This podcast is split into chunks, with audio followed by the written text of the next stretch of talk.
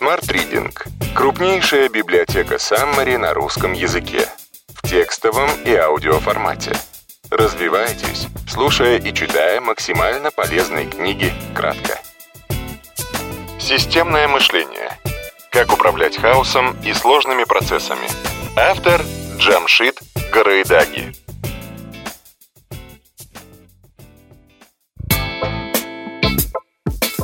Системы и их свойства. Любая сложно организованная система может работать по одной из трех моделей. Механистическая модель.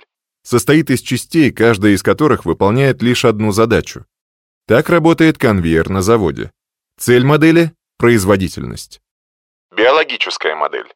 Система с одним разумом, который принимает окончательные решения. Таков любой живой организм, жизнью которого управляет мозг. Если мозг решает съесть что-то вредное, желудок и печень могут отреагировать на это лишь задним числом, расстройством своих функций. Цель модели — выживание, а в бизнесе — рост. Социальная модель. Способна к самоорганизации, основана на координации множества в меру независимых подразделений модулей, вдохновленных общим видением. Цель модели — развитие. В мире бизнеса долгосрочный успех сопутствует только социальной модели.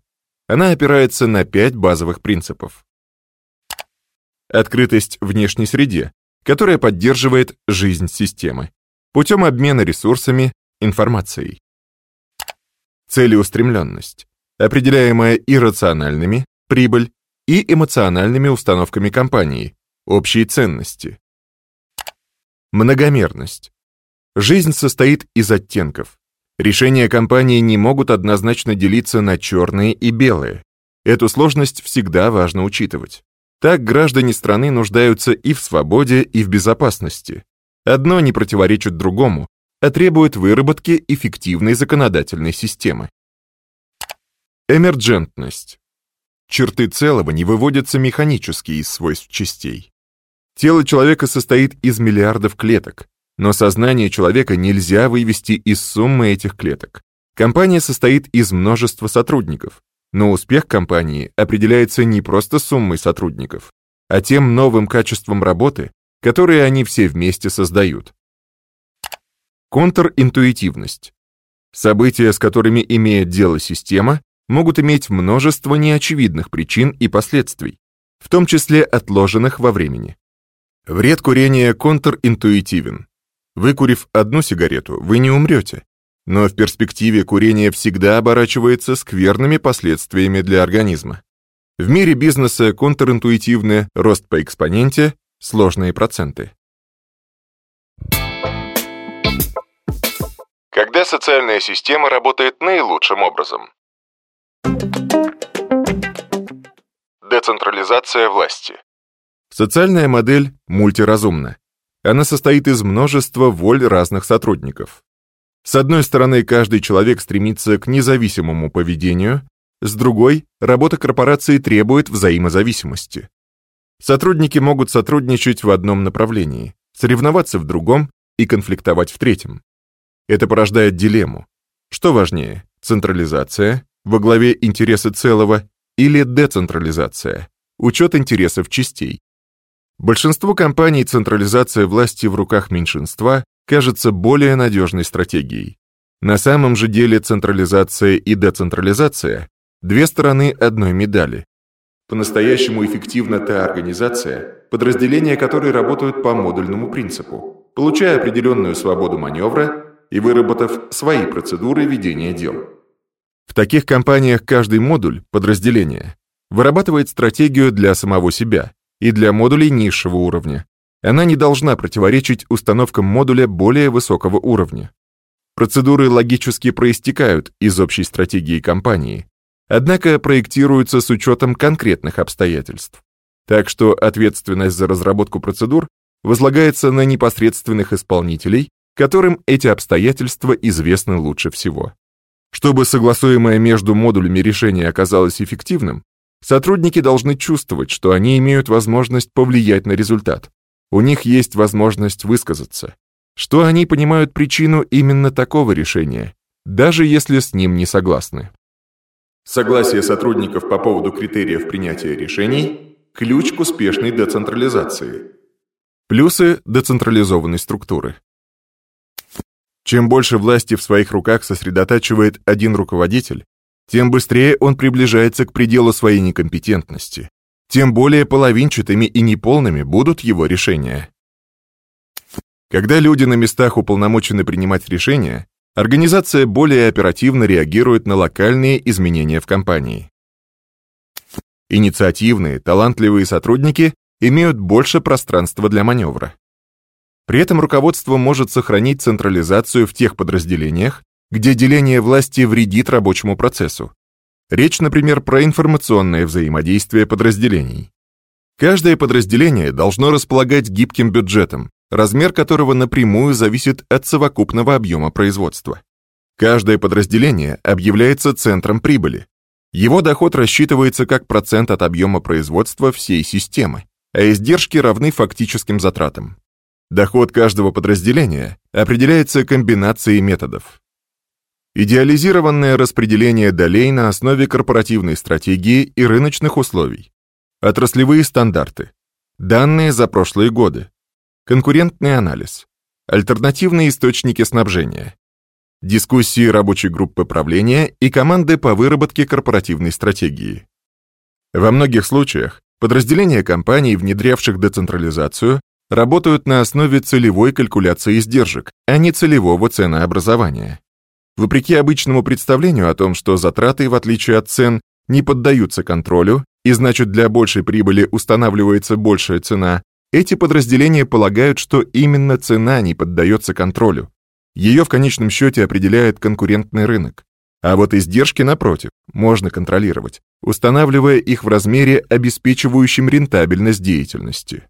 Кроме того, что именно считать издержками? К ним можно отнести затраты на оплату труда. В этом случае легко заменимая рабочая сила считается конкурентным преимуществом. А можно, напротив, труд признать основным активом, а отношение к квалифицированным работникам – конкурентным преимуществом. Типы корпоративных отношений. В децентрализованной корпорации к привычным отношениям начальник-подчиненный добавляются отношения клиент-поставщик.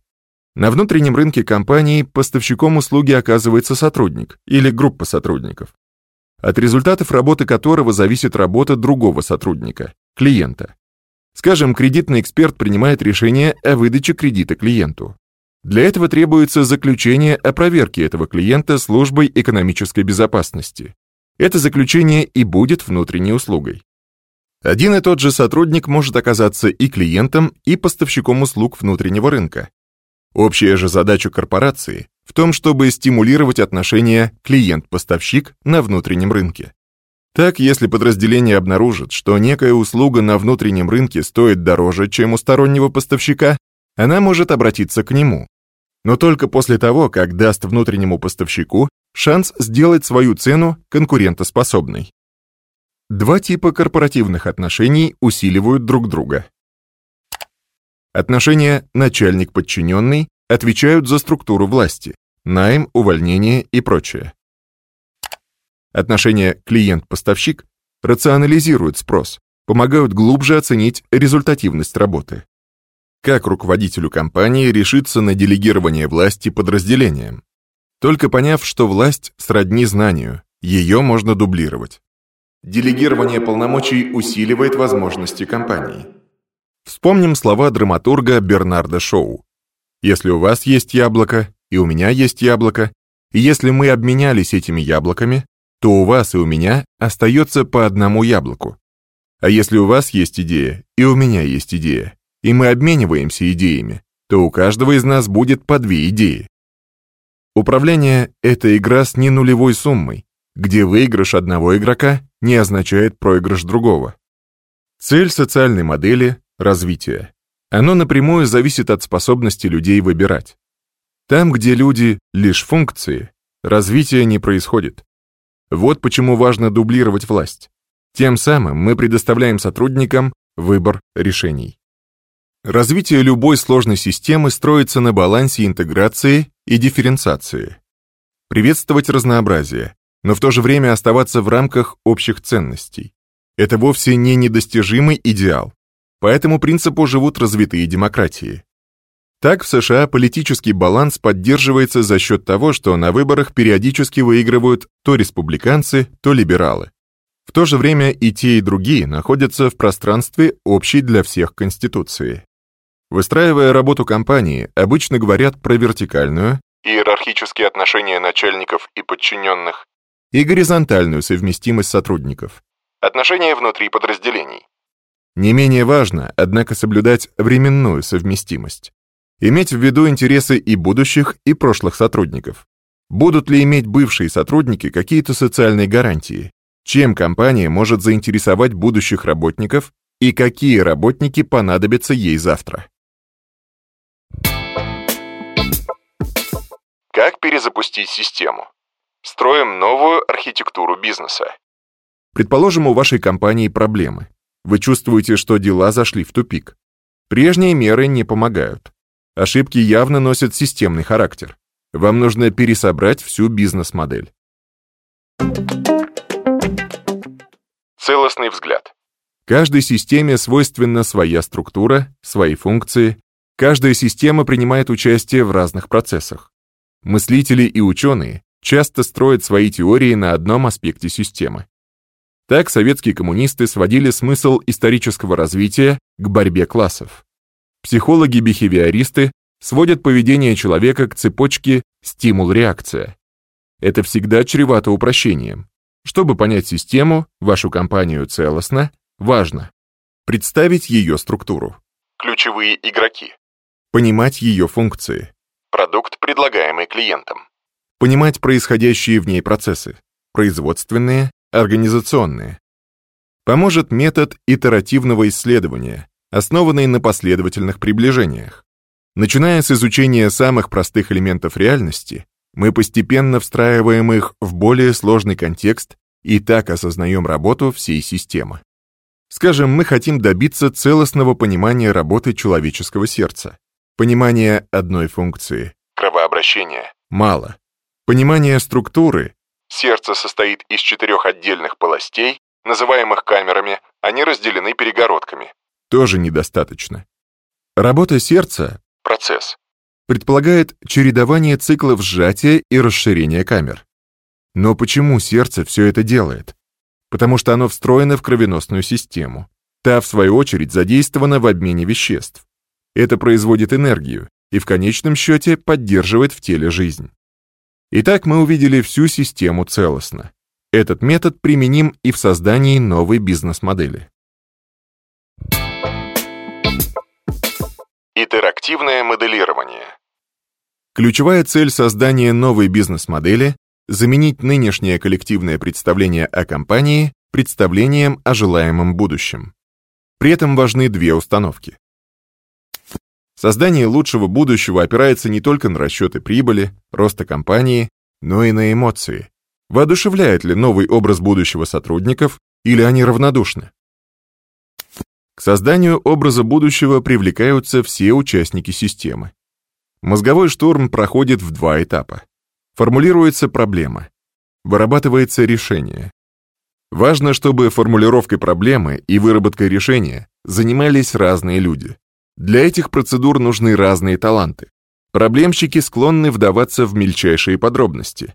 Видят альтернативные пути. Это творческие натуры.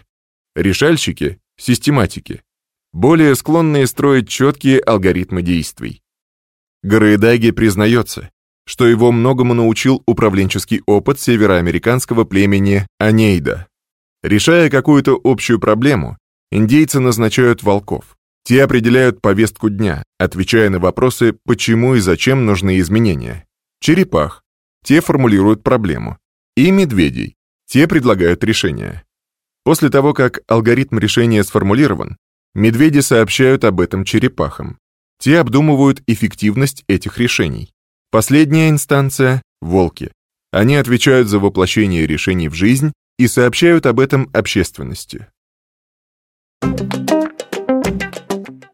Формулируем проблему. Правильно назвать проблему чрезвычайно важно. Часто мы терпим неудачу не потому, что не можем решить проблему, а потому что решаем не ту проблему. Сначала стоит определить, с чем не надо путать проблему. Не считайте проблему простым отклонением от нормы.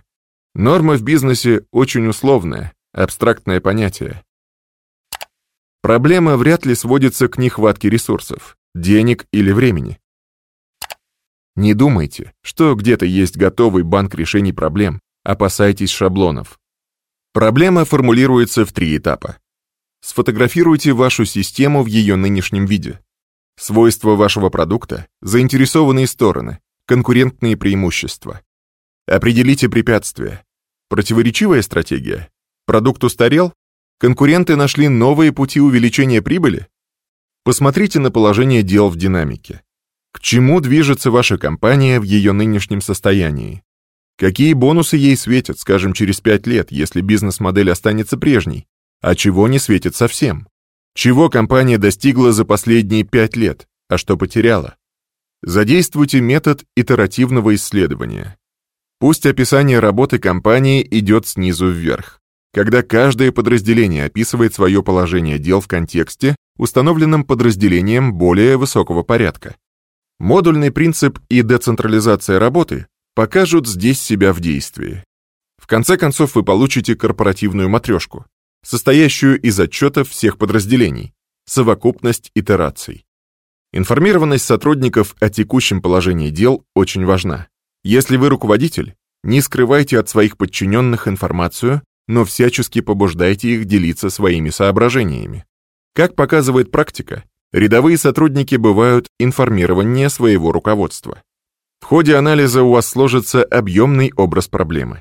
Обратите внимание на ключевые связи между ее элементами. Скажем, низкая конкурентоспособность продукта Эффективность работы отдела продаж. Сформулировав проблему, не ищите виновных. Гороэдаги предпочитает именовать проблему беспорядком. Речь не про следствие чьей-то конкретной ошибки. Это результат того порядка вещей, который царил в компании последнее время. Все дело в том, что компания слишком долго плыла по течению в русле прежних решений. Вполне возможно, когда-то эти решения казались блестящими, да и были ими, но все меняется. Четыре стратегии превращают успех в проигрыш.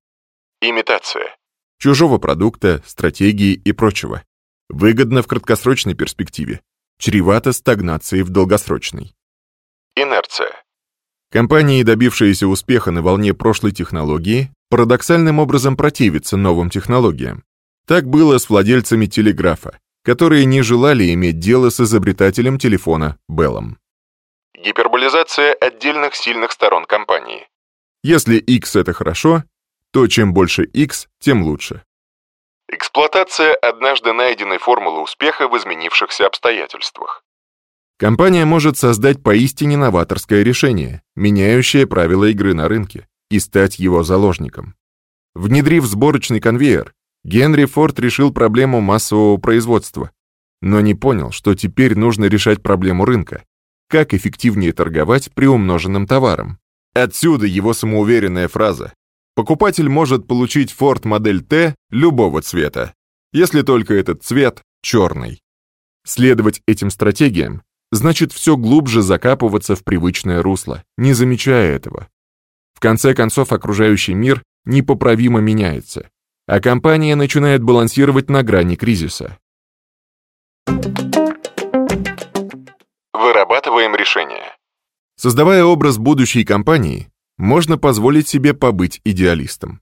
Представьте, что у вас есть шанс воссоздать бизнес-модель с нуля. Старая разрушена полностью. Прежний груз проблем больше не давит, но внешние условия остались теми же. Такое мысленное упражнение необычно, но оправдано.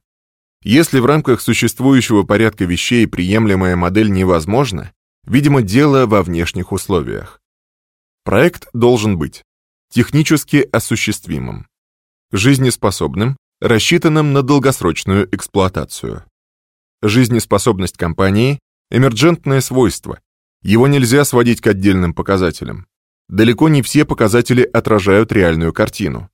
В 1970-е показателем развитой страны был доход на душу населения, и множество стран объявили себя суперразвитыми, Там цены на нефть резко пошли вверх.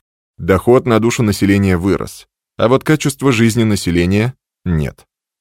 Создать четкую систему измерения поможет матрица выживания. Организация производства. Структура. Производственные мощности и рентабельность. Функция. Свойства продукта. Качество, затраты, доступность. Среда. Устойчивость спроса. Процесс. Характеристики производительности.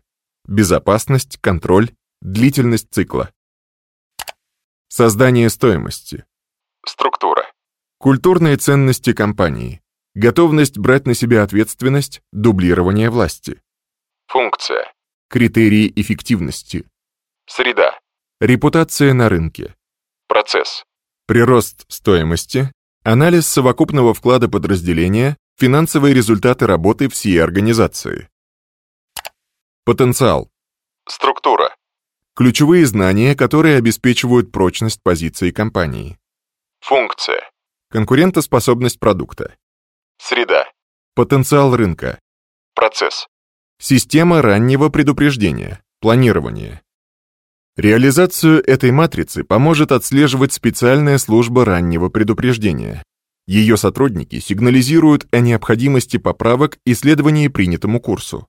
Неверно воспринимать эту службу в качестве карающей инстанции. Контроль работы – это не повод для наказания или сбора компромата, а инструмент обучения компании. Каждое подразделение должно обладать своей встроенной системой обучения, в основе которой четко сформулированные предпосылки и ориентиры компании. Фактические результаты работы постоянно фиксируются и сравниваются с исходными ожиданиями. Это позволяет системе обучения постоянно обновляться и адаптироваться к новым условиям. Три кита вашего бизнеса. Вся бизнес-структура стоит на трех китах. Технология. Продукт. Рынок. Часто компании делают ставку только на одного кита, например, на рынок, как, скажем, Procter Gamble, выпускающие максимально возможное количество продуктов для розничной торговли. Это неизбежно сужает возможности. Чем больше компания ориентирована на развитие и чем меньше она боится децентрализации, тем проще ей уделять внимание всем трем китам.